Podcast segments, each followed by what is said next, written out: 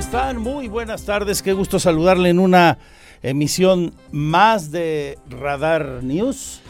Es un privilegio poder estar con ustedes. Gracias por su confianza. El día de hoy, otra tarde nublada, hay probabilidad de lluvia. Ayer, pues ya vio lo que pasó, una tormenta prolongada que dejó pues una cantidad importante de daños, un eh, anuncio luminoso que se caía allá por Jardines de la Hacienda, eh, un anuncio de un banco, más de 10 árboles caídos, encharcamientos menores en las calles, excepto en la 5 de febrero. Ahí vimos que efectivamente pues es muy necesaria, muy, muy necesaria esa obra está clarísimo que lo que ejecuta hoy el gobierno del estado para mejorar la red hidrosanitaria de esa importante vialidad es más que urgente, importante. Hubo afectaciones en el hospital general, en el nuevo hospital, allá por los rumbos de Jardines de la Hacienda también. Entró agua por las coladeras, diferentes áreas del nosocomio tuvieron ingreso de agua. Nunca se suspendió el servicio, se lo estaba contando en mis redes sociales, y el personal del hospital intervino, se dijo por parte de las autoridades en su versión oficial, intervino rápidamente para tratar de solucionar el problema del ingreso de agua a esas instalaciones. Hubo algunas zonas y centros comerciales que tuvieron también alguna afectación menor en sus plafones por ejemplo, por la caída del agua, el peso del agua. Todo esto se dio la tarde de ayer, casi noche en algunos lugares, y hoy la posibilidad de que vuelva a llover está dada, así que hay que tomar las precauciones del caso. Iremos con el reporte del eh, clima, por supuesto, y ese balance de la última hora que nos da el coordinador estatal de protección civil, sobre eh, lo que pasó en el estado con las lluvias de ayer, las principales afectaciones en esas zonas de las que estamos comentando allá por los rumbos, todo el perímetro de jardines de la hacienda. En San Juan del Río también algunas afectaciones, pero fueron menores. Eh, sobre el centro histórico también vamos a hablar y qué tipo de problemas se están presentando con estas lluvias de la temporada 2022. También allá por la zona de Santa María Magdalena hubo ingreso de agua para variar por aquellos rumbos. Hay 11 afectaciones en casas a los enseres menores y muebles de esos sitios allá de Santa María Magdalena. Vamos a platicar de todo esto, de la información nacional también. El presidente de la República asegura que el peso mexicano sigue muy fuerte y que la inflación, según él, está controlada, ya que es menor que en Estados Unidos y Europa. Y en esto tiene razón. En Europa ya anda por arriba de los 10% de incremento en algunas naciones, ninguna baja del 10% de las dos cifras eh, acá con Estados Unidos andamos abajo tres cuartos de punto, con Canadá un poquito más de medio punto. El presidente hoy eh, subrayó este hecho en la mañanera y volvió a hablar de su plan de austeridad franciscana ahora. Después de la austeridad republicana, dice, eh, van con la austeridad de los franciscanos. Bueno, hoy explica esto otra vez Andrés Manuel López Obrador, que como usted sabe, ayer por la noche se reunió, y no precisamente con franciscanos, a hablar de austeridad, se reunió con un grupo de empresarios y muy billetudos, muy poderosos. Reveló que hubo una cenita con tamales y que van a apoyar los empresarios con un sorteo especial de la lotería para el 15 de septiembre que eso es lo que trataron, dice hoy el presidente de la República. Todo esto lo vamos a desvelar a detalle aquí hasta las 3, también los deportes Buen resultado ayer eh, para Gallos en la orillita logró el empate. Por eso es un buen resultado a pesar de empatar en casa.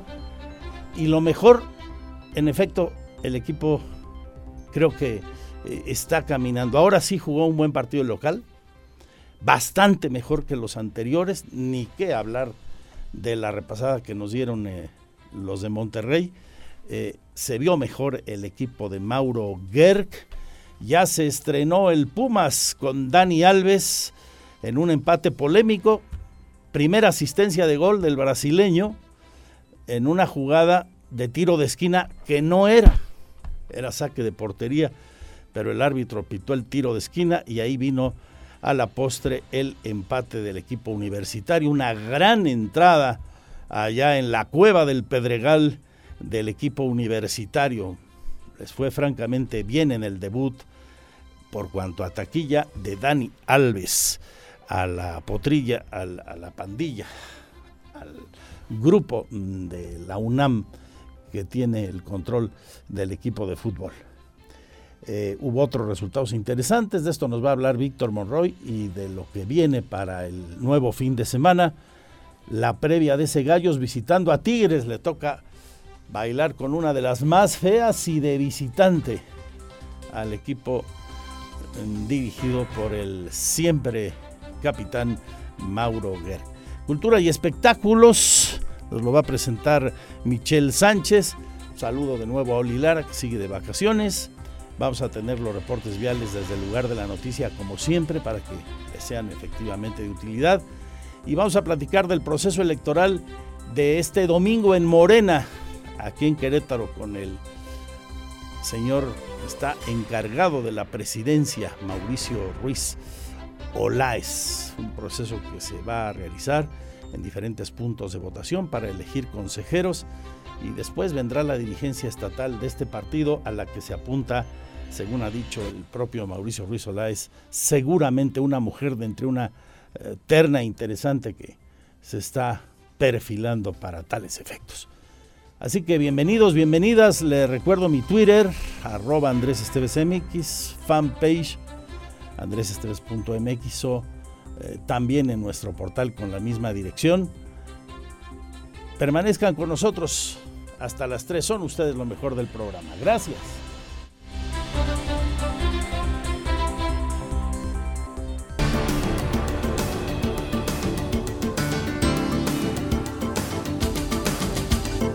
La información más destacada de esta jornada, importante incremento en el número de personas que han perdido la vida en Querétaro a causa del COVID-19, de un promedio de cero fallecimientos a lo largo de cuatro o cinco días y de que de repente por ahí alguna persona tristemente perdía la vida, una, dos, tres en una semana, ahora nos vamos a 14.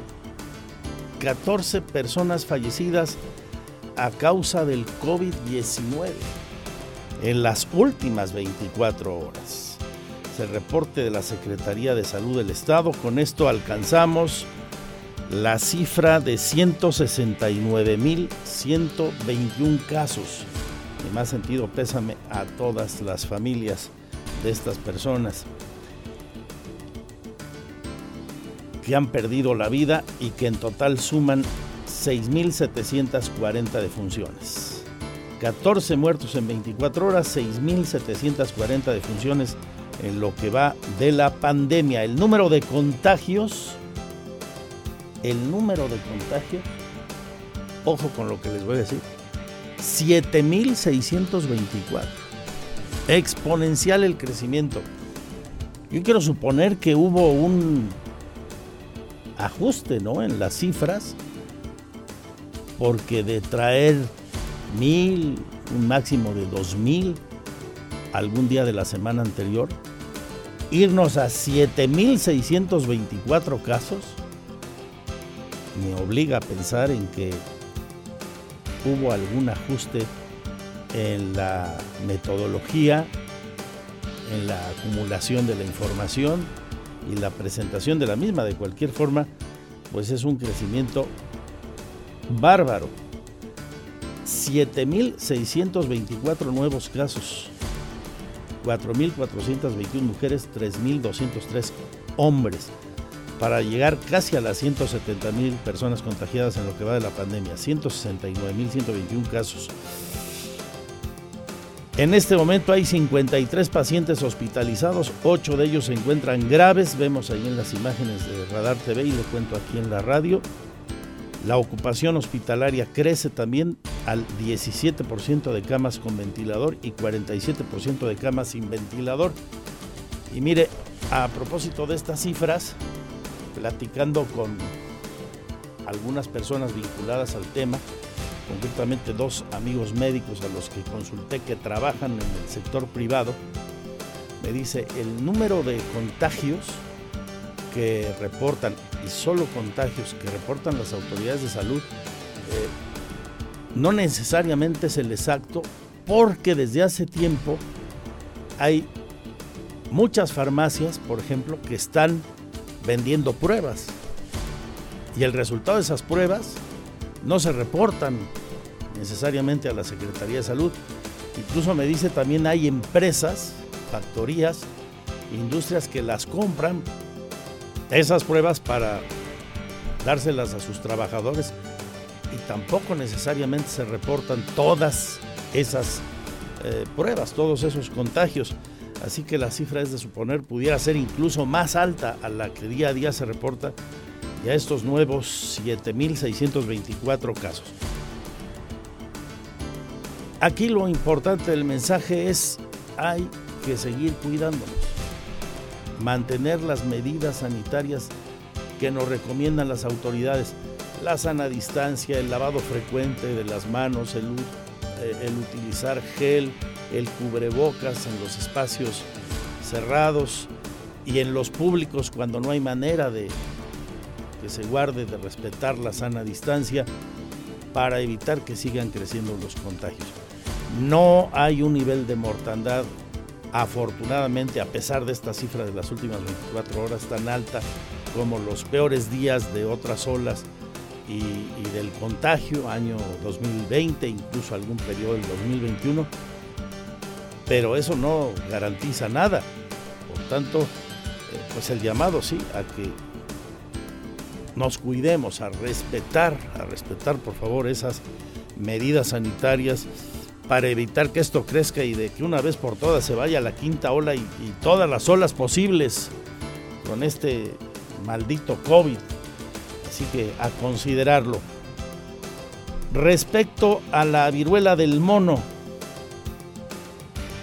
habló hoy eh, la Secretaría de Educación y a la presunción de que, según la secretaria del sindicato del sector salud en Querétaro, ya hay un primer caso aquí que no está hospitalizado. Declaración de ayer, que por cierto la Secretaría de Salud no confirmó.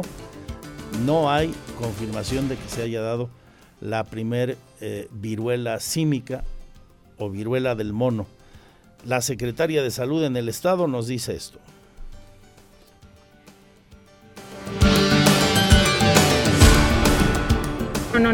No, para nada. Recordemos que eh, el tema, el modelo educativo que tenemos o que tienen la mayoría de las escuelas es este, una actividad, una modalidad eh, presencial.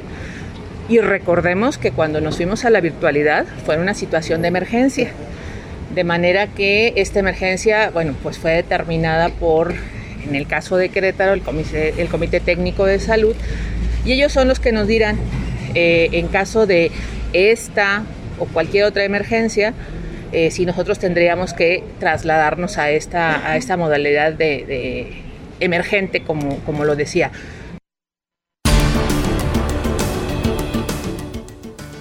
Esto es lo que dice el sector salud y lo que dice la Secretaría de Educación a propósito de ese caso de la viruela del mono y del tema del COVID. Le tengo mucha más información al respecto. El día de hoy hizo un recuento de daños Javier Amaya Torres, de lo que pasó ayer con las lluvias, daños escandalosos, como esa caída del anuncio luminoso de un banco allá en Jardines de la Hacienda sobre cinco vehículos. Se veía muy impactante, afortunadamente no hubo lesionados. O los borbetones de agua que salían en los pasillos del Hospital General.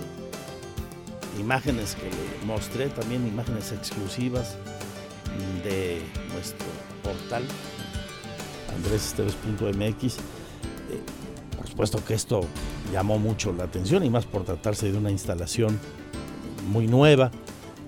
Afortunadamente, dicen las autoridades del sector salud, todo se atendió con oportunidad, nunca se dejó de ofrecer el servicio en el Hospital General, ni hubo nada eh, lamentable que eh, referir sobre esa entrada de agua por diferentes zonas de esa instalación. Hubo daños en Santa María Magdalena y en otros lugares. Aquí nos lo va a contar con mucho detalle Javier Amaya Torres. Le adelanto esto. Eh, por ejemplo, te puedo comentar que tuvimos la caída de un espectacular de la tienda. El espectacular de un banco cayó sobre tres vehículos estacionados. Eh, lo bueno es que no había personas adentro de los vehículos. Había una, una mujer cercana a la caída y tuvo ahí un, este, algunas lesiones menores en un brazo. Y este, de lo cual el, mismo banco se iba a encargar de, de, de todas las atenciones que se tuvieran que dar. Se resguardó el lugar Confirman las autoridades del estado que el proyecto ejecutivo para el nuevo acueducto, el acueducto 3, una de las tres grandes obras de la administración de Mauricio Curi, estará listo para finales de año, tal como ha comentado el gobernador. Esto lo revela hoy Luis Alberto Vega Rico y el vocal ejecutivo de la CEA va avanzando, ya, ya se están haciendo este, eh, pruebas de calidad de agua, etcétera, etcétera, batimetrías y demás. Este, va avanzando, estamos esperando que para finales de año esté listo el proyecto ejecutivo y poder el siguiente año empezar ya temas de obra y demás. En la información de nuestros municipios, en Ezequiel Montes y para el pueblo mágico de Bernal, esperan cerca de 30 mil visitantes durante esta temporada. Eso afirma el director de turismo de aquella demarcación, Martín Zambrano. Y ahorita que ya arrancó el periodo vacacional de, de verano, este, traemos más o menos un, este, una proyección del 70% de ocupación este, hotelera este, normal. Obviamente en fines de semana este, sí estamos al, al 95% ¿no? de, la, de la ocupación pero en general para todas las vacaciones este, estamos estimando un 70% con una derrama económica aproximadamente de 23 millones de pesos. Ezequiel Montes vengo acá, aquí a Querétaro, donde Luis Nava encabezó la entrega del programa de dignificación de condominios. Reportan la intervención ya en 205 de ellos. Como ustedes saben, con este programa con el que hicimos la diferencia en la administración anterior, fue un programa en el que buscamos el cómo sí para dignificar y mejorar sus condominios, mejorar sus vialidades, su iluminación, sus áreas verdes y los espacios recreativos. Hoy tengo el gusto de informarles del avance de los resultados que tenemos al momento, con corte al 25 de julio es decir, en esta misma semana del programa que iniciamos en esta administración, hemos intervenido 205 condominios con al menos un beneficio. Recordamos que la meta que nos fijamos en esta convocatoria fue la dignificación de 214 condominios en las siete delegaciones.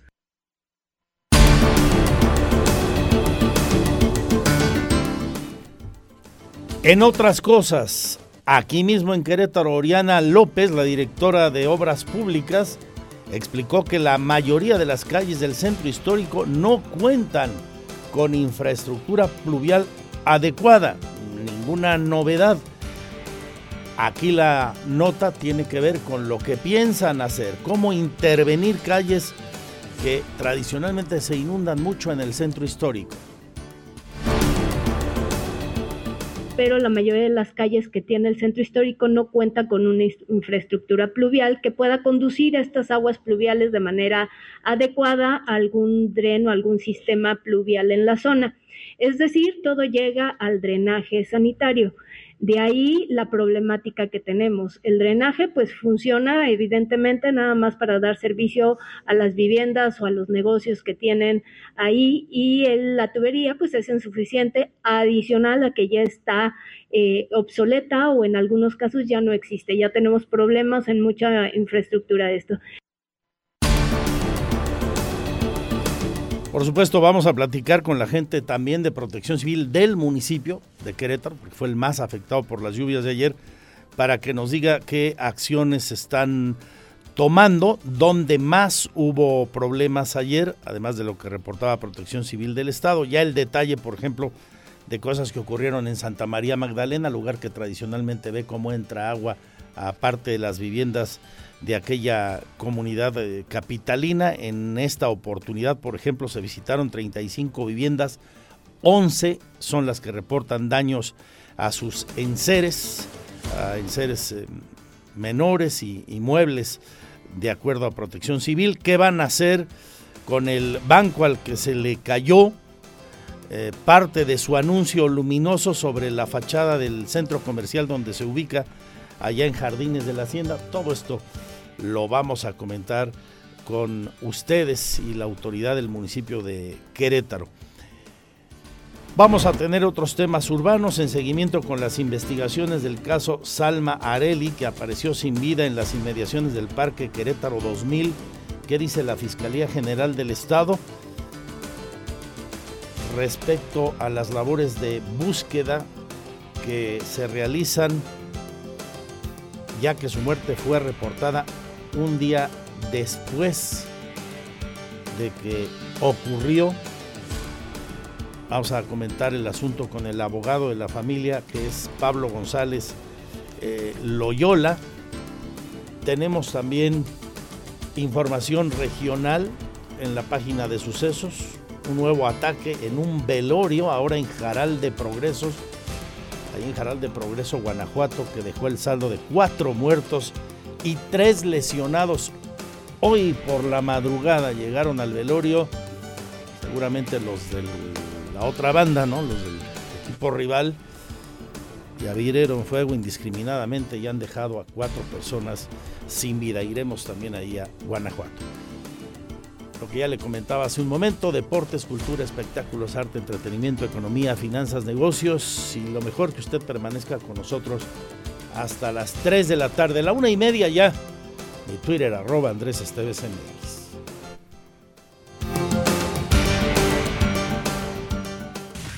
El reporte vial en Radar News, la mayor cobertura. Vamos como siempre en vivo a las calles de Querétaro. Estimado Abraham, ¿dónde hay broncas de tráfico a la 1.38 minutos? Te saludo con gusto, señor Hernández. Gracias, Andrés. Muy buenas tardes. Te saludo con gusto.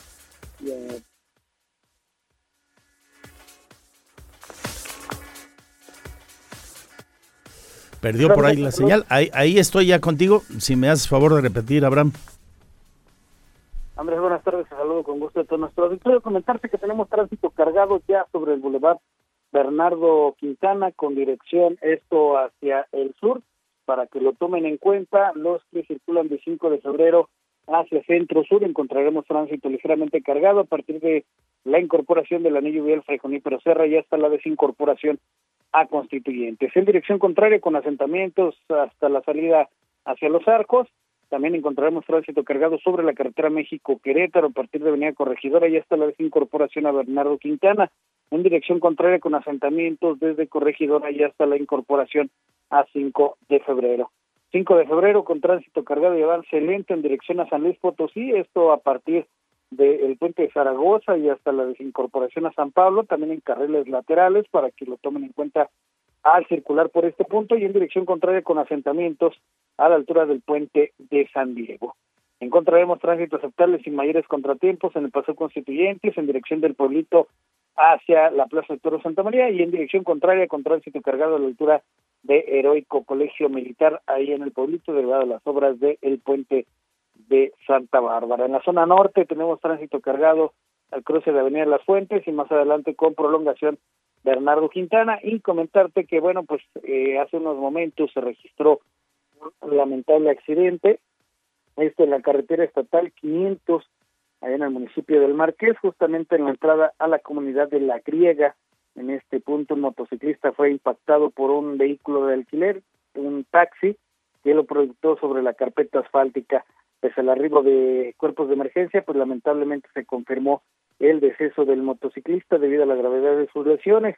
El acordamiento derivado de este percance pues provocó el cierre de la vialidad que ya hace unos minutos acaba de concluir el trabajo por parte del personal de Dirección de Servicios Periciales, quienes ya levantaron el cuerpo para trasladarlo al CEMEFO y de esta manera se normaliza la circulación aquí en la carretera estatal 500. La información vial a esta hora, Andrés. La 500 para ubicar a quien no conozca de, de esta nomenclatura es la que va al Paraíso, Chichimequillas y por allá. Así es, Andrés, esta precisamente está justamente a la altura de la comunidad de la griega es donde se registra este accidente, pero si bien es la carretera que va a Chichimequillas. Muy bien, pues eh, descanse en paz y seguimos al pendiente, hay que manejar con mucho cuidado y más cuando llueve, como es el caso de estos días. Abraham, vuelvo contigo tan pronto sea necesario y como ahora antes de nuestro siguiente resumen de noticias que nos lleva por el túnel del tiempo.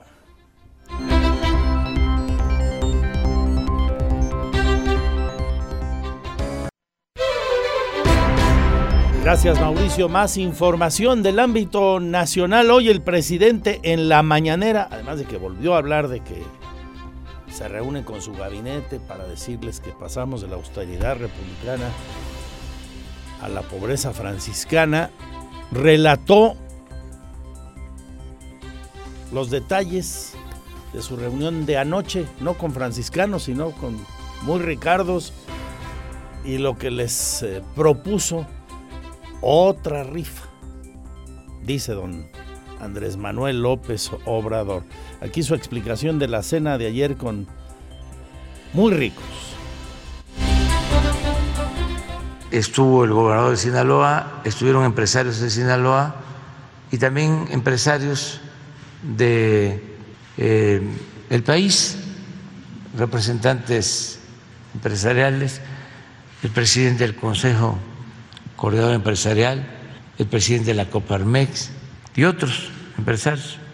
Y pues todos eh, dispuestos a ayudar y también pedirle a todos los mexicanos pues que nos ayuden, eh, les puede beneficiar la suerte, la suerte siempre está presente en todo. Maquiavelo decía que la política era virtud y suerte. Una mega rifa para el 15 de septiembre el presidente ya se reunió con su gabinete legal y ampliado para fortalecer las medidas de austeridad de las que le hablaba usted y transitar a lo que él llama la pobreza franciscana. La reunión comenzó a las 11 de la mañana, después de la mañanera, ahí en el mismo lugar, en el salón Tesorería. Todavía no trasciende lo que les dijo el presidente, además de esta generalidad, con lo que quiera decir que transitamos en su gobierno a la pobreza franciscana. Eh, se han reunido, ya le digo, desde las 11 de la mañana ahí. Seguramente en un rato más tendremos noticias de ello, después de que por la calle de Corregidora se veía llegar a una parte de los asistentes. Ahí estaban llegando al filo de las 11 el titular de la Marina, eh, la secretaria de Cultura, el de Energía, Relaciones Exteriores, o sea, Ebrad, el director de Pemex también llegó, de acuerdo a lo que se informa desde la capital de la República Mexicana. A la una con 46 minutos ya. Mi Twitter arroba Andrés Esteves.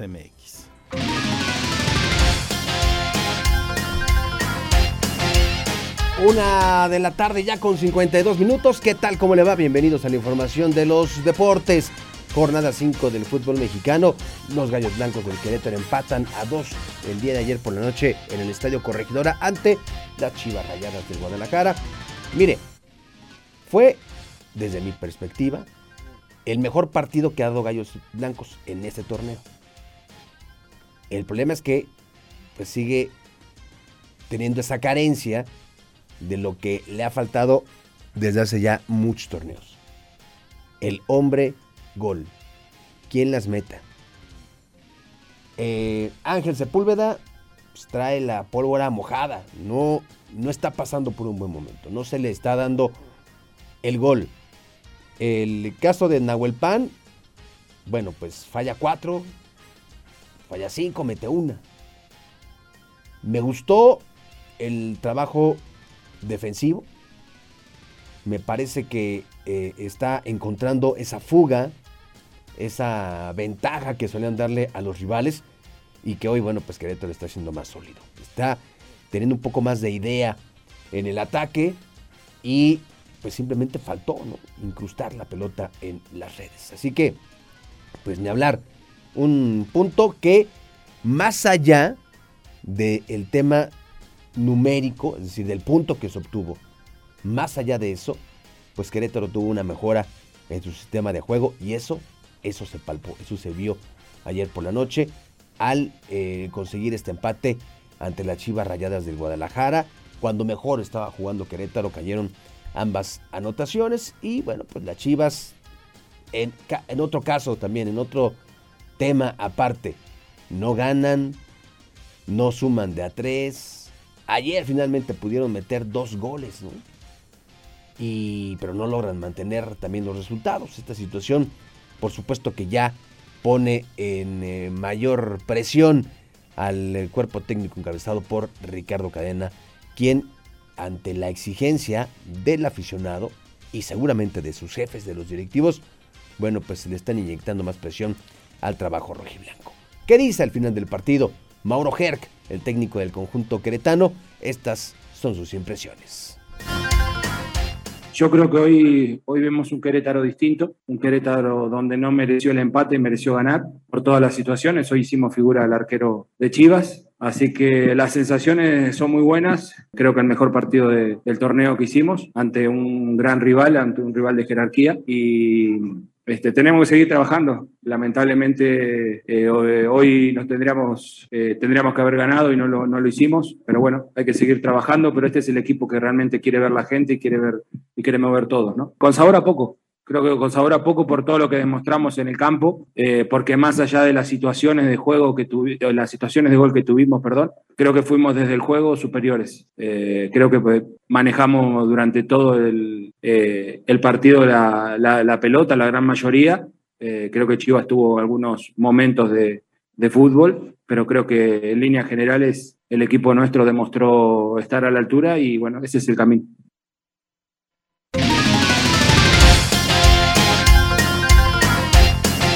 El resto de la jornada, el día de ayer estuvo ya eh, con la recta final, los tres últimos partidos de esta jornada número 5, en donde Necaxa le gana dos goles por cero a los Tuzos del Pachuca y Pumas y Mazatlán empataron a uno. Este partido representó el debut de Dani Alves en el fútbol mexicano y por poco y el equipo de Mazatlán le arruina la fiesta de bienvenida a Dani Alves que iba ganando prácticamente este, ya los últimos minutos del conjunto de Mazatlán, con asistencia, por cierto, de Dani Alves en un tiro de esquina. Bueno, un cabezazo, un golazo ahí de, de Freire, pues logra, logra romper las redes y logra darle este respiro al equipo de Andrés Lilini, el técnico de los Pumas, que pues le da la bienvenida, dice, es un jugador que se ha sabido integrar, que no está buscando lujos, no está buscando nada extravagante, sino sumar, sumar minutos con el plantel. Pero ¿qué dice este Dani Alves respecto a su primer partido? Lleno total, por cierto, ¿eh? en Ciudad Universitaria. Todos quieran ver a Dani Alves en acción. Y bueno, pues dice, me voy con la sensación de que pude haber aportado más para que mi equipo ganara. Esto fue lo que dijo Dani Alves. La verdad que es un poco difícil por, por, por ¿no? pero poco a poco vamos conociendo a los compañeros, vamos, vamos entendiendo cómo juega, vamos, vamos entendiendo cómo les gusta eh, los balones. Pero un partido complicado, un partido complicado porque se nos resistió el gol, se nos resistió el gol. Y la única que tuvieron no marcaron. Eh, pero bueno, el equipo se ha echado para adelante, ha buscado el empate. Quizá hemos merecido un poquito más, un poquito más de precisión eh, en la definición, en, las, en el último pase, pero, pero bueno, hay que seguir porque eso es muy largo. Eh, hay que entender el campeonato, hay que empezar a entender los, los adversarios y a partir de ahí pues seguir sumando cosas y seguir, y seguir peleando por el equipo y, por toda la gente que, que viene aquí a, a, nos apoyar. Hoy a las 3 de la tarde, Roberto Sosa Calderón y un servidor esperamos en Radar Sports. Gracias, buenas tardes.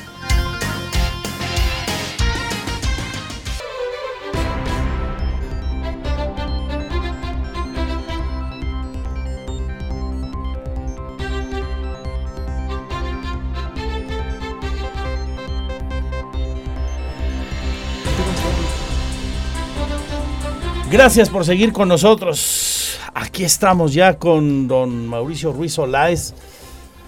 Ayer íbamos a platicar un rato, pero resulta que nos ganó el tiempo a ambos. Y el tema a tratar con el encargado de la presidencia de Morena en Querétaro, de la dirigencia estatal, eh, es de gran trascendencia, me parece, para su partido y en consecuencia para la democracia de Querétaro. Por eso pues qué mejor que tener un poquito más de tiempo y, saber de las expectativas de Morena y de Mauricio, pues ya sé, porque ayer le transmitíamos una nota donde eh, quien fuera diputado local y tiene una larga carrera en el Movimiento de Regeneración Nacional, ha dicho que va a buscar la candidatura de su partido a la presidencia municipal. Así que por, por tu lado nos queda claro, Mauricio. ¿Cómo estás? Buenas tardes. Bien, Andrés, es un gusto, es un honor estar aquí. Saludo a todo tu auditorio y muchas gracias por el espacio. ¿Y cómo la ves? Bien, pues mira, viene, un ejercicio muy importante para. No, lo tuyo, lo tuyo. Ahorita ah, te no, no, ahorita hay ejercicio que, hay que de- ver porque. Ahorita te pregunto el ejercicio Vamos a, fin de a- semana. vamos a dividir la multa en línea entre tú y yo, amigo. Entonces a ser muy cuidadoso No, con eso. Dijo uno, y, y- y- dijo aquel, y yo, ¿por qué? Mira, la, verdad es que, que hoy creemos que las condiciones, eh, eh, empujar un, un referente, queremos que hoy Morena tiene buenos cuadros, mujeres y hombres muy valiosos, y que van a encabezar el proyecto del 24. eh, La primer temas- corcholata para el 2024 de cara a la alcaldía de Querétaro se llama Mauricio Ruiz Olaez. Pues mira, vamos a caminar por lo largo y ancho de nuestra capital, principalmente con nuestra militancia, nuestros simpatizantes, y que bueno que el partido decida si creen que soy la mejor opción, y por supuesto es un honor poder encabezar este proyecto. Bueno, y vamos con lo del domingo, que es importante porque veremos aquí, después del pasado proceso electoral, el primer encuentro con todo lo que esto quiere decir entre morenistas para definir en un proceso democrático a sus consejeros, los que en su momento elegirán aquí a la nueva dirigencia estatal, que has dicho será una mujer, Correcto. y después a quien será su candidato o candidata a la presidencia de la República. No es menor luego entonces lo que está en disputa el domingo, Mauricio. Cuéntanos. Mira, era muy necesario el cambio eh, interno del partido. Tenía siete años que no cambiaban los consejeros, los presidentes, a nivel nacional y a nivel local. Eh, somos, siempre lo he dicho, el riesgo que tenía hoy Morena es que somos más obradoristas en el país que morenistas. Y al irse el presidente en el 2024, había un riesgo que este gran movimiento pueda haber caído por la aceptación que tiene el presidente. El cambiar ya el partido, abrir las puertas a todos, simpatizantes, militantes, a toda la gente que coincida con la cuarta transformación, pues tienen una oportunidad de hoy sumarse al partido como congresistas, como consejeros. Eh, el, este 31, el domingo 31, van a ser votados cinco mujeres y cinco hombres, los más votados de sus distritos federales, para tener 50 consejeros. Eh, y esto, bueno, el 14 de agosto se reunirán para decidir quién es su presidente, secretarios, presidente del consejo y todo el órgano interno. Tienen que ser electos, electas 25 mujeres y 25 hombres. Es correcto, en, son los cinco mujeres y los cinco hombres más votados de, De cada en una asamblea abierta, ¿no? Se va, van a ir la gente y si yo quiero que Andrés Esteves sea mi, mi, mi consejero de mi distrito, yo voto por él y voto por una mujer, ¿no? Entonces, ¿para qué estos cinco? No, yo aquí me quedo en la radio, pero Estás muy a mira, gusto ahí aquí. está Lina Salinas. ahí. Podría Me- ser. Gracias por el ejemplo, pero... Bueno, es un ejemplo a que la gente que no escuche eh, pone un nombre, pero bueno, el tema es que estos compañeros que es- pueden ser votados, se inscribieron de todas organizaciones civiles, algunos ¿Cuánta gente diputados, senadores. está en la contienda? Son 600, Para. 600 más de 640 personas que se registraron en, en- en Querétaro. En números gruesos, de entre 650 aspirantes, Que solamente se bajaron 50. 20 del registro, porque habían sido candidatos de otro partido político. Entonces el, el Nacional dijo no pueden ser congresistas porque pues, habían sido eh, eh, candidatos de otros partidos políticos, no pueden. Había gente ahí de todos los, los Ya- colores. Es lo que te iba a decir. Y ya se vi, dieron de baja. Ya vi Ah. varias listas. Sí. Y, ahí encontré expriistas, expanistas, experredistas, hay ex de todo. De todo. Sí, sí. Está abierto hoy. eh, el, el presidente ha dicho. La eh, única condición es que no hayan sido candidatos. Exactamente, o que actualmente militen eh, en un partido político eh, que esté en el instituto electoral, es decir, que tengan militancia activa. Que aparezcan en el registro Este, del que era, detectamos alrededor de Electoral. 15, 18 personas. ¿A cuántos bajaron en total? Como en total? 25 de 660 y tantos. Ah, no son Entonces, tantos. literal, te fijas, está abierto a toda la población que pueda participar, que se sumen a este gran proyecto y acabar eh, con el sectarismo político. Y eso es muy bueno, porque hoy la militancia decide sus presidentes y de ahí los presidentes decidirán el órgano nacional. Es decir, es al revés de los otros partidos. Allá si primero se pone un presidente nacional y después va bajando al presidente de los estados y de los municipios. Aquí con este ejercicio es que la militancia y las bases tengan la decisión democráticamente quién los va a representar en sus estados y a nivel nacional. Eh, dos preguntas del millón. Eh, históricamente en la izquierda mexicana, cada que hay procesos democráticos, suele haber una fractura brutal. Eh, las pasadas elecciones, la bronca entre ustedes, me parece, explica en mucho parte de una derrota tan escandalosa como la que tuvieron. ¿Crees que van a salir bien de esta? ¿Están las condiciones dadas para que los que no ganen, las que no ganen, se queden en paz y construyan un partido ahora sí que jale en la misma dirección, Mauricio? Mira, yo creo que eh, primero es, es natural las divisiones que ha habido en Morena, porque es un partido muy joven. En cuatro años que se funda, gana el presidente Andrés Manuel. Y en otros cuatro años más, hoy gobernamos casi el 70% de la población. ¿Qué es lo que le ha faltado a Morena? La institucionalidad.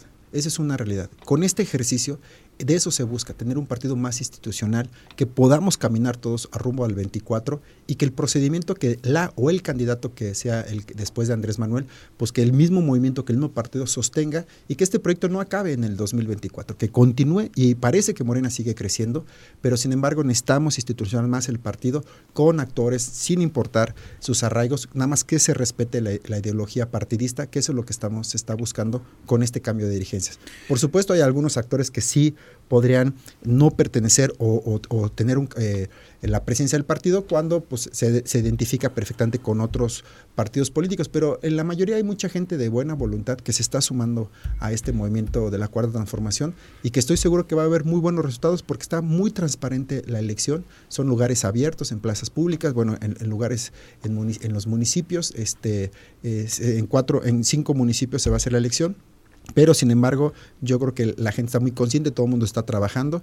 Lo que sí, pues es pedir que no hagamos las prácticas que, que- hemos estado en contra, la compra de voto, la coacción, que, que no ocupen la gente ciertos cargos que hoy eh, tienen para poder generar una estructura eh, a favor de alguna persona. Eso sí queremos evitarlo. Venimos de, de fraudes electorales entonces no podemos permitir las, las mismas prácticas y esas personas que se detecten y que se hagan consejeros, en automático pues, se les dará de baja. Si se descubre que hubo ratón loco, acarreo de votos, tamal para que vayas no a la sabía, no me votar. sabía la ruleta rusa, pero ya me sacaste varios nombres. ¿A poco no te la Hay que venir a verte cada tres años. No, pues son viejas prácticas de la, entre comillas, democracia mexicana, y amigo. eso tenemos que cambiarlo. La verdad es que no, no podemos ya permitir que esas prácticas y menos al interior de un partido que, que nuestra bandera es la democracia, que hagamos esas, esas acciones. Entonces va a haber comisiones por cada casilla que se estará revisando el acarreo, la compra. Son cinco Este, distritos. Son cinco distritos federales eh, y tendremos que sacar los 50, 25 mujeres y 25 hombres y para que se hagan sus asambleas. Después el 11 de septiembre se va a hacer una, eh, un Consejo Nacional donde ya estarán los 3.000 congresistas de todo el país para cambiar también el órgano nacional, excepto Mario Delgado y Citlali Hernández, que ellos están elegidos hasta el 2023. Y aquí en agosto elegirán a la nueva presidenta. Entre los nombres que he escuchado, tú me corregirás, Paloma Arce, Laura Polo, diputadas ellas en su momento, Susana Rojas, ¿hay más? Eh, eh, hay gente muy valiosa, ¿no? Las que mencionas son com- compañeras que han demostrado su trabajo. Me dicen que son las que más se perfilan. No, hay muchas mujeres. ¿Hay más? ¿Más que aspiran a la, presi- Mira, a la es que dirigencia no es, no estatal? es un tema de decir yo quiero ser. Es un tema que primero voten por ti en tu distrito y que seas consejero. Después que los otros 49 consejeros decidan que sí tú eres la mejor opción. Ese es un tema más bien de diálogo, de democracia, de acuerdos. ¿no? Eso es la política. Pero sin embargo. Pero estos este, nombres, ¿estoy no, bien sí, con claro, estos claro. nombres? Son, son muy buenas compañeras. Este, la, la- la- la abogada Rocío Rojas, creo que la que tiene más trabajo partidista. Ella ha pasado por los cuatro presidentes. Nuestra compañera Paloma Arce, pues ganó una elección. Eh, la diputada Laura Polo también, la Ey. exdiputada Beatriz Robles. Hay muchas mujeres de buenos se cuadros pueden sumar otros nombres. y se pueden sumar. A ver, eh, dime nombres famosos que están en esas listas así, personajes muy conocidos. Pues mira, notables. Es, es pública la lista, está en la página de Morena Nacional, ¿no? Hay, hay gente que han estado en otros gobiernos, ahí está. Pero para quien no se quiera tomar la molestia de meterse a la página, dime nombres célebres. Pues no sé si célebres, pero... hay- Notables, famosos, conocidos. bueno, hay, hay, sobre todo en su mayoría son militantes, ¿no? Sí había algunos que, que se registraron, ¿no? Algunos empresarios, al- eh, de todo, pero sin embargo, en su mayoría son militantes, simpatizantes que creen en el movimiento y que están registrados. Ex candidatos, Arturo Maximiliano García, Eh, no lo vi en la... En la No está en la registro, lista. No, es- no está en la, en la lista. el señor Santiago Nieto. No, él no, no quiso participar. Él nos, nos, nos marcó y me dijo que no era su intención, pero él sigue apoyando en el Estado al movimiento. El diputado Jiménez. Él se registró junto con la diputada Andrea. De hecho, todos los diputados se registraron, excepto Sinesio. el coordinador, pero registró a su hijo. Ellos quieren participar. no va, pero va su hijo. Pero va su hijo. Este, la candidata a, gobernador Celia Maya no se registró. Eh, se registraron muchos, los, casi en su mayoría los regidores también se, se registraron. Y bueno, todos, todos pueden empezar. Lo que sí. o sea, la es maestra que- no podría ser dirigente estatal. no, porque no se inscribió. Pero sin embargo, los, las diputadas, por ejemplo, en un caso que, que una regidora o diputada o eh, la compañera Paloma Arce, que es encargada de Semarnat, o la compañera Betty Robles, que es encargada de la CEP, ellos si quieren, ellos pueden ser consejeros, sí, pero si quieren pertenecer al comité, tener un cargo, ser presidenta, tienen que dejar su cargo. Estatutariamente no pueden tener las dos. Claro. Tendrían que dejar en algún su momento cargo. tendrían que retirarse. Tendrían que decidir ellas. Eh, la señora delegada de la Secretaría del Bienestar, No, no se registró ella, pero sí se registró el senador Gilberto Herrera. Gilberto. Ujú. Él quiere en el distrito 5, que es ahí su, su distrito. Entonces todos van a jugar y creo que eso es mu- muy, bueno, porque va a ser un termómetro para todos. Fíjate, yo pensé que la doctora Rocío Peniche, que me parece una carta muy interesante de Morena, hubiera aspirado al registro. No, Pero no. Yo que hizo bien, porque también no es un mensaje decir, pues tengo una estructura, tengo Vaya, un ejército. vaya ¿no? estructura, la No más grande de Morena en Querétaro. ¿no? Y yo que hasta del Estado, ¿no? Entonces yo creo que también Sí, habló del Estado. habría una cuestión de decir, bueno, pues cómo jugaría, ¿no? Yo creo que la doctora Perichi hizo un buen, un- una muy buena decisión, decir, pues no participo para que esta situación no se involucre el gobierno federal con partido. Entonces, Es que lo, lo del domingo es clave. A ver, van a definir entre ellos, entre esos 50, van a definir a la nueva presidenta. Pero van a definir qué estructura de las tres, y uso la palabra corcholata con todo respeto porque el señor presidente así la usó, cuál de las tres corcholatas que quieren la presidencia va a dominar en Querétaro. O sea, no es menor el asunto. El grupo de la señora Sheinbaum, el grupo del señor Ebrard, de Monreal. el grupo de... Ah, en de- serio, de sí, Adán sí, sí. Augusto. No, No, tienen, sus Monreal. tienen sus grupitos todos aquí. Monreal también, pero para Morena o para qué partido. Lo que no sabemos. Déjame ir a una pausa y reflexionamos sobre esto al volver. Estoy con el encargado de la dirigencia estatal de Morena en Querétaro, Mauricio Ruiz Oláez, hablando sobre el futuro de corto, mediano y largo plazo que en buena medida se empieza a escribir el domingo aquí.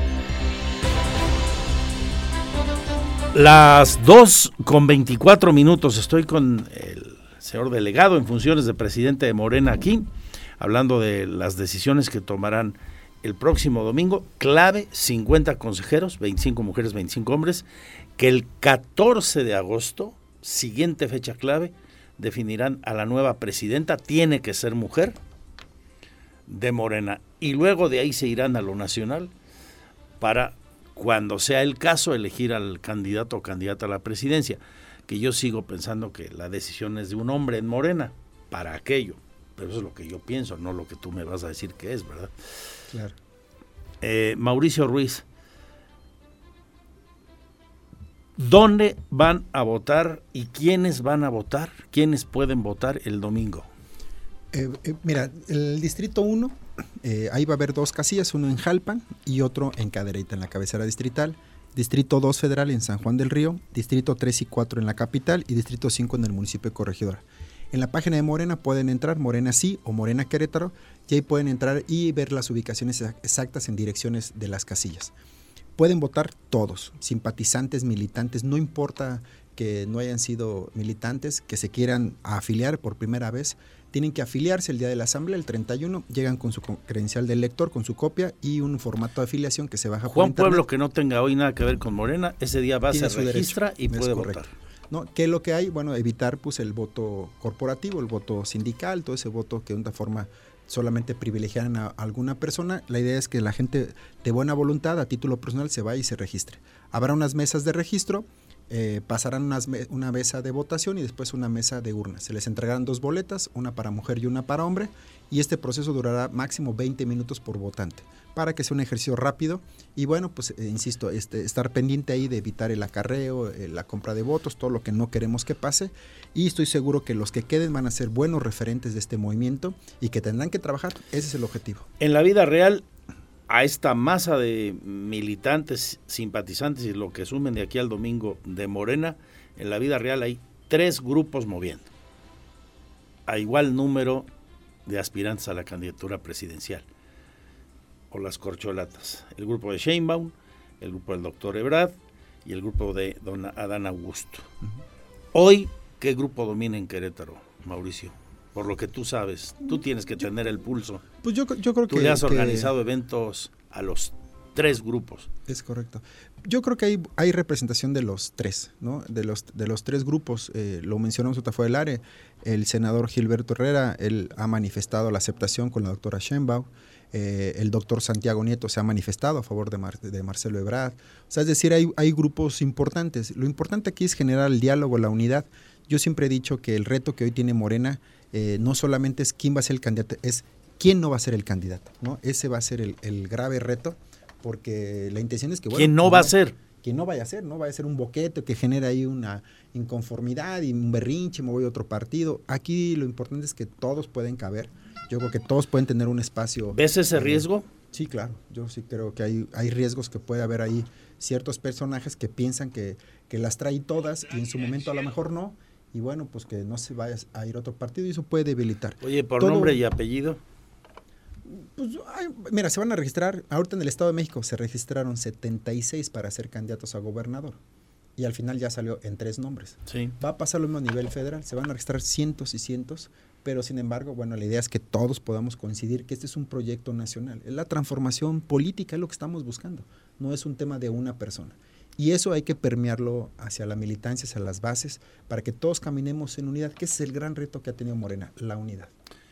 Vaya que sí es un reto. Hablando de esa falta de unidad que se vio en las urnas el pasado proceso electoral y que está vigente con una controversia con el presidente del Consejo Político de Morena. Le acaban de dar la razón en tribunales.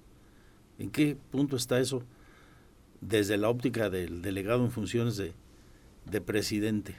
Pues yo creo que eh, ese es el, eh, insisto, lo que tenemos que construir es que la gente que se sume a esto, eh, eso pasó en el 21, hubo mucha molestia con la militancia porque veían personajes que tomaban este movimiento, pues parecía está de moda morena, me va a dar ciertos votos, yo puedo ser diputado, gobernador, lo que sea, pero sin embargo yo creo que aquí lo que tenemos que construir es un proyecto colectivo, que todos, todos cabemos, que todos sumemos. Por eso hoy es el reto en el 2024, que Morena tiene que ir generando cuadros políticos. Eso es también muy importante, porque por eso invitamos a mucha gente de fuera, porque Morena tiene que ir generando cuadros políticos que tengan la ideología partidista, que tengan la visión de izquierda. Pero ¿en dónde está Ángel. Valderas hoy? Él se inscribió, él también, el maestro Ángel Valderas se inscribió para, para ser consejero, tiene todo, le regresaron sus derechos políticos electorales y bueno, pues aquí va a ser un tema de quién vote por quién, quién va a tener mayor votos. Ese es el objetivo. ¿No hay un riesgo ahí en ese grupo que claramente ha estado distanciado de la dirigencia?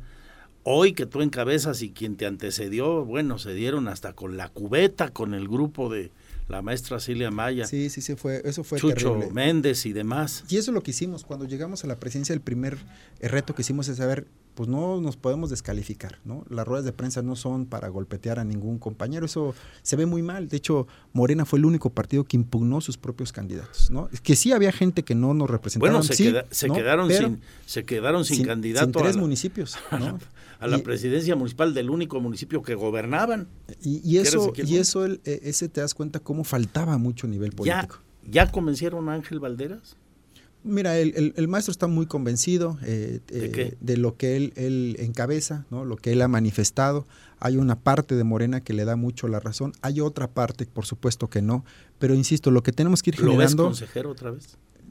es que todos tienen la misma posibilidad, todo el mundo tiene la misma posibilidad Oye, de ¿y ser qué va a pasar con el, Lo que sí con es el que ya no consejo se- político que él encabezó? Desaparece, se hace un nuevo consejo, lo que sí es que ellos no se pueden reelegir, no pueden ser otra vez ¿Ese presidente del consejo, consejo. cuándo se va a formar? Este consejo se forma el 14 de agosto. Ahí se hace la cartera de Todo. todos. Secretarios, presidenta, presidente del consejo y nuevos consejeros. Todo se hace el 14 Todo de se agosto. renueva el 14 de agosto. Es correcto. Y la entrega de recepción es el 15 de agosto. Ahí está la importancia, eh, por eso le digo, de ahí radica la importancia de lo que se está moviendo de aquí al domingo. Y luego, claro, de este domingo, que no quedará mucho tiempo, al 14 de agosto. Sí, ya estamos a la vuelta de la esquina. Es correcto. Ahí vas tú, Mauricio, no puedes por estatuto volver a ser mm, dirigente, ahora ya como presidente formal, no como delegado en funciones Sí. de presidente, por razones de la cuota de género. Exactamente. Así que te veremos construyendo seguramente tu intento de candidatura a la presidencia municipal. Lo digo yo para que no tengas broncas con el Instituto Electoral del Estado de Querétaro y de que te vamos a ver eh, arriba en Morena sin duda porque pues te ha tocado bailar con una de las más feas. Sí, la verdad es que no fue un año fácil, este año fue reconstruir, nos cambiamos de oficinas, hicimos giras, reactivamos todas las oficinas en los ocho municipios, generamos diálogo con todas las corrientes y fue un gran reto. Es que pero- tenían pero- oficinas de ricos, no, no, no de De- austeridad republicana, menos de No, en menos el centro de, histórico. menos de este, Ah. ¿cómo se llama? De este pobreza franciscana. No, yo hablo de las de Bernardo Quintana, donde estuvo la maestra Celia Maya. Ah, bueno, esa es su casa de campaña. Por eso. Sí, fue su casa de campaña. Pero las oficinas del comité estaban eh, atrás de, ahí en Zaragoza, en un restaurante muy famoso, estábamos ahí atrás.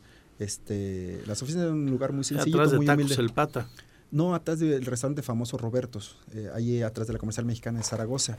En Ah, ok, ok, Dolores. Frías, esquina Sí, Arteaga. ya, ya, Era ya. una casita eh, chiquita, ¿no? pero ya las condiciones de Morena ya no, ya no caben. Nos cambiamos aquí en la colonia Carretas, atrás de Plaza de las Américas. Ok.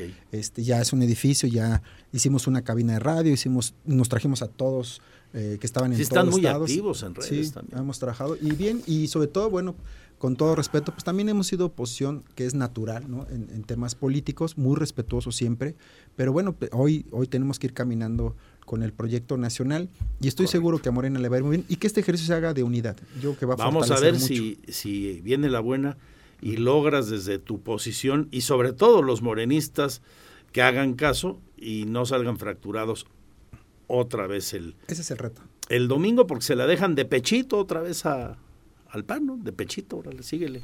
Sí, yo creo que hoy, hoy tenemos unidos en el 18 nos fue bien y, y desunidos en el 21 nos Y fue entonces mal. para, para el 14 de agosto me quedo con esos nombres.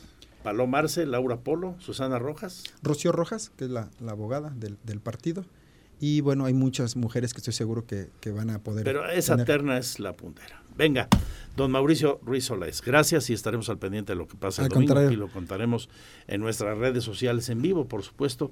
Y el domingo charlaremos con eh, quien puntee de cara a lo que venga en agosto y para perfilar el 24 y el y el que le sigue el 27 aquí, en fin, suerte. Te agradezco siempre saludarte. Eh, seguimos, tenemos mucho más, ya son las 2 de la tarde con 34 minutos. Al volver le cuento de el recuento de los daños tras las lluvias de ayer que incluyeron la caída de un anuncio en un banco ahí en Jardines de la Hacienda, árboles caídos, eh, encharcamientos muy fuertes en 5 de febrero que, insisto, vuelven a demostrar que la obra que se está haciendo ahí es más que necesaria, la obra eh, hidrosanitaria y luego la reconstrucción de la vialidad, ni duda cabe, y también lo que pasó en el nuevo hospital, el nuevo hospital general, donde entró agua por muchos lugares a través de las coladeras, en la zona que recibió más precipitación pluvial ayer. Las hubo también en Santa María Magdalena, por ejemplo, y acá en el centro, pero donde más agua cayó fue ahí en esa zona de Jardines de la Hacienda. Quédense con nosotros, son lo mejor del programa, ustedes lo saben, mi Twitter arroba Andrés Esteves MX.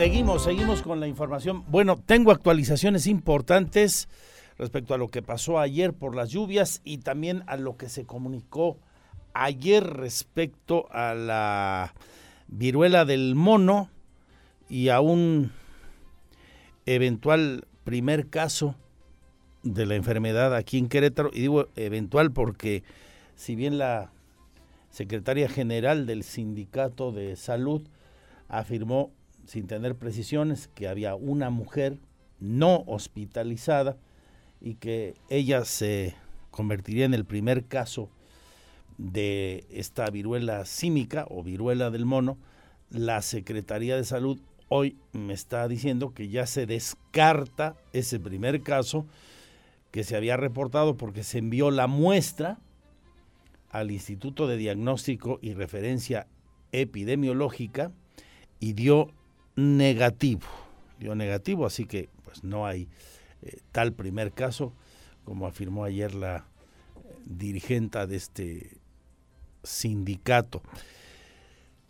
Y también ya me están confirmando que el crecimiento exponencial que reportan las cifras de COVID para las últimas 24 horas tienen que ver efectivamente ese crecimiento y esas cifras con un ajuste que hace periódicamente el CISBER, Sistema de Vigilancia Epidemiológica y Enfermedades Respiratorias. Por eso es que se nos fue a esas cifras eh, alarmantes, ¿no? 14 muertos, reporta la numeralia de hoy, 14 personas fallecidas. Mire, de cualquier manera, como le decía al inicio, hay que seguir cuidándonos. La quinta ola está entre nosotros, es menos mortífera, qué duda cabe, pero pues ahí están las cifras. Causa muertes. Tenemos que seguir respetando las medidas sanitarias, la sana distancia, lavarnos las manos frecuentemente, eh, evitar los contagios usando el cubrebocas en lugares cerrados y en abiertos cuando no hay manera de guardar la sana distancia. Es bien, bien importante esto, por favor.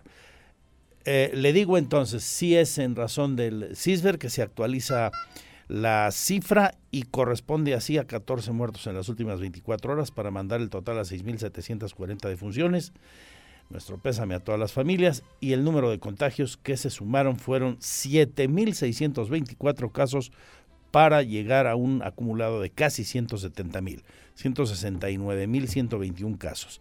El número de hospitalizados mantiene la tendencia de los últimos días, 53, 8 graves, 8 personas se encuentran delicadas, hay 17% de ocupación de camas con ventilador y 47% de camas sin ventilador.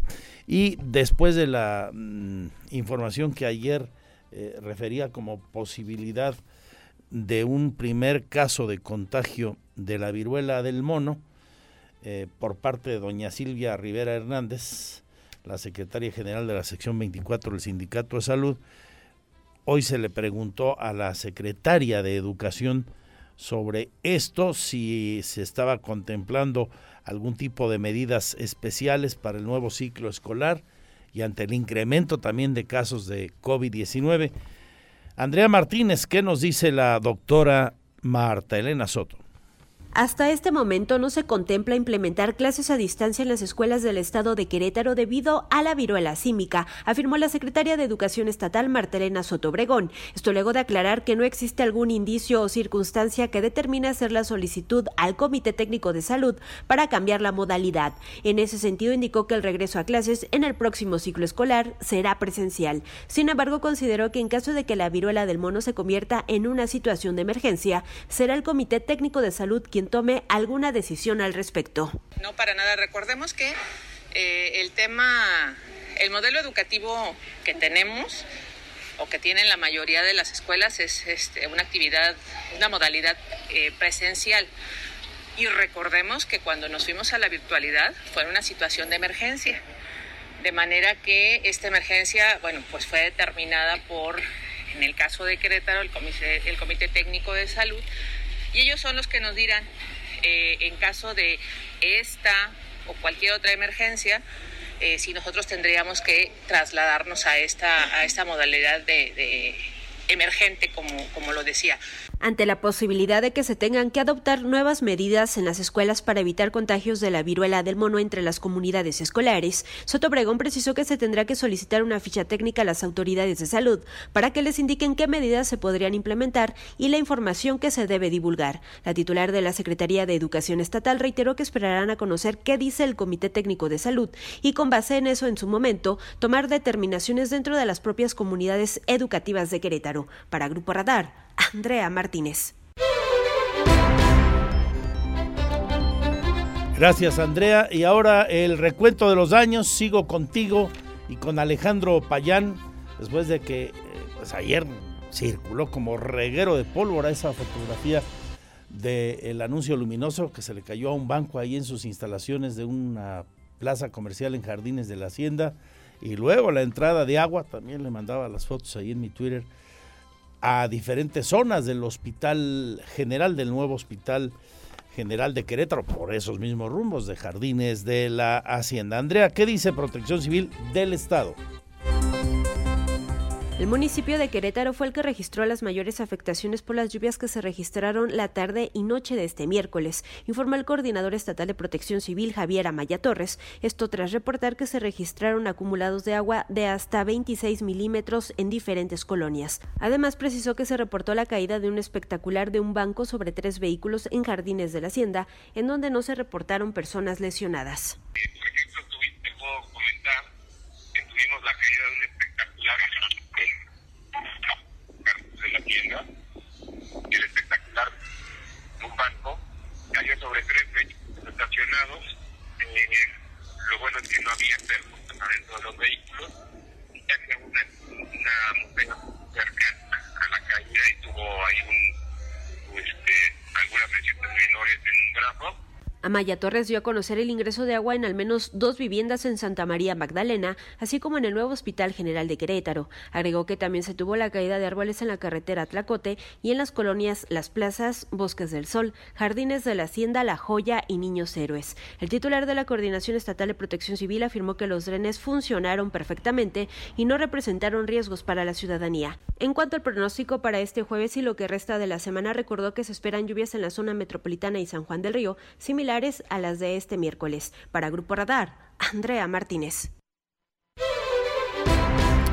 Bueno, hago un matiz, en rigor no fue un espectacular el que se cayó sobre los vehículos, fue parte del anuncio luminoso sobre la fachada. Parte del anuncio luminoso del banco. cayó a los carros, no de los espectaculares que están en las azoteas. Bien, ¿qué dice el municipio? Ahí cómo están las cosas, señor Payán. la Dirección de Protección Civil inició un proceso administrativo en contra de la institución bancaria propietaria del anuncio que se cayó en Jardines de la Hacienda para deslindar responsabilidades, informó el titular de la dependencia, Francisco Ramírez Santana. Eh, todos los espectaculares, incluso de tipo adosado, tienen que cumplir con cierta normatividad en los procesos constructivos. Se le dio parte en el momento a la Dirección de Imagen Urbana, de Desarrollo Urbano. Son quienes llevan la parte de la regulación propiamente esto, también tienen que contar con un visto bueno, un dictamen y validación de protección civil. Les comparto que se inició un procedimiento administrativo en contra de esta institución y pues bueno, como lo he platicado en ediciones anteriores, habrá que respetar hoy los tiempos de este debido proceso para poderles dar incluso mayor información, pero sí se tomaron cartas en el asunto, incluso les repito, con la Dirección de Imagen Urbana estamos trabajando coordinadamente y de la mano en ese sentido. Recordó que el inicio de la temporada se registró la caída de tres anuncios espectaculares autosoportados en la zona del anillo vial Fray Junio Serra y se iniciaron los procedimientos correspondientes. Explicó que el procedimiento administrativo es para revisar las condiciones del incidente e identificar si fue la fuerza del viento o si fue debido a la falta de mantenimiento de la infraestructura. Para Grupo Radar, Alejandro Payán. Información policiaca. Radar News. Seguimiento informativo a las investigaciones del caso Salma Areli, la mujer que apareció sin vida en las inmediaciones del Querétaro 2000. Diego Hernández. En seguimiento con las investigaciones del caso de Salma Areli, que apareció sin vida en las inmediaciones del Parque Querétaro 2000 en mayo pasado, la Fiscalía General del Estado de Querétaro comparecerá ante sus familiares para explicarles las labores de búsqueda que realizaron para hallarla, ya que su muerte fue reportada un día después explicó Pablo González Loyola, abogado del caso. Y acaba de haber una reunión en la cual este, fuimos atendidos por la vicefiscal, la licenciada Margarita Luna Telles Girón, este, para que se ampliara la información. Solamente ha aceptado la Fiscalía eh, especializada en homicidios y feminicidios la comparecencia de familiares que rendirán una entrevista eh, relativa a las actividades de búsqueda que realizaron el día de su desaparición y al día siguiente. El día siguiente ella fue localizada sin vida y nosotros tuvimos conocimiento hasta un día después. En ese sentido, anteriormente sus padres de la joven señalaban que no sabían nada del caso, como tampoco de su carpeta de investigación. Actualmente se encuentran más informados sobre el tema y con menos incertidumbre de los trabajos de las autoridades. Sin embargo, González Loyola apuntó que no pueden dar a conocer más porque las investigaciones siguen en curso, pero hay un poco más de tranquilidad en la familia.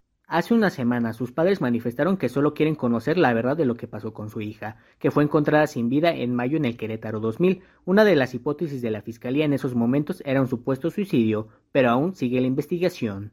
Para Grupo Radar, Diego Hernández. Finalmente en este segmento le digo que la rectora Teresa García Gasca indica que en los últimos meses la comunidad universitaria ha sido víctima de muchos intentos de extorsión telefónica y suplantación de identidad. Pide a estudiantes y maestros no caer en el garlito y denunciar. Blanco de extorsión telefónica, bueno, eh, o sea, de una forma exagerada en los últimos meses, muchos meses. Eh, hay oficinas que reciben varias llamadas al día. Eh, hay suplantación de identidad, ¿no?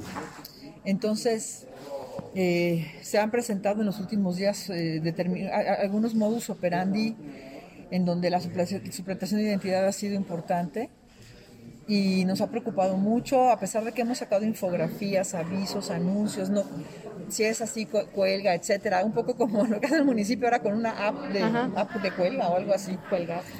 Porque se han, se han, este, exacerbado y nos preocupa mucho porque... Porque siempre estamos cerca de ti. Síguenos en nuestras redes sociales. En Facebook, Radar News Querétaro. En Instagram, arroba Radar News 1075 FM. En Twitter, arroba Radar News 1075. Gracias, gracias por su confianza. Son las tres, se quedan con Radar Sports. Víctor Monroy y Roberto Sosa. Yo permanezco con ustedes en nuestras redes sociales, en el Twitter, por ejemplo, arroba Andrés Esteves MX, la fanpage también andresesteves.mx, donde leo que el gobernador se reunió este día con el Club de Industriales, invitó a sus socios a ser partícipes y actores activos de las acciones que llevarán al Estado al siguiente nivel. Habló de su gira por Europa con ellos.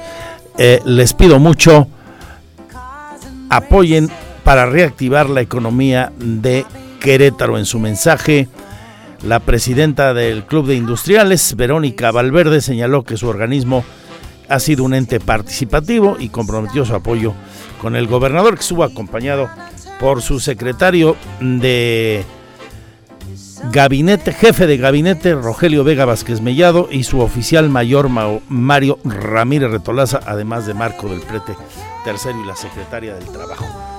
Cuídense mucho, salud y suerte. Adiós, adiós.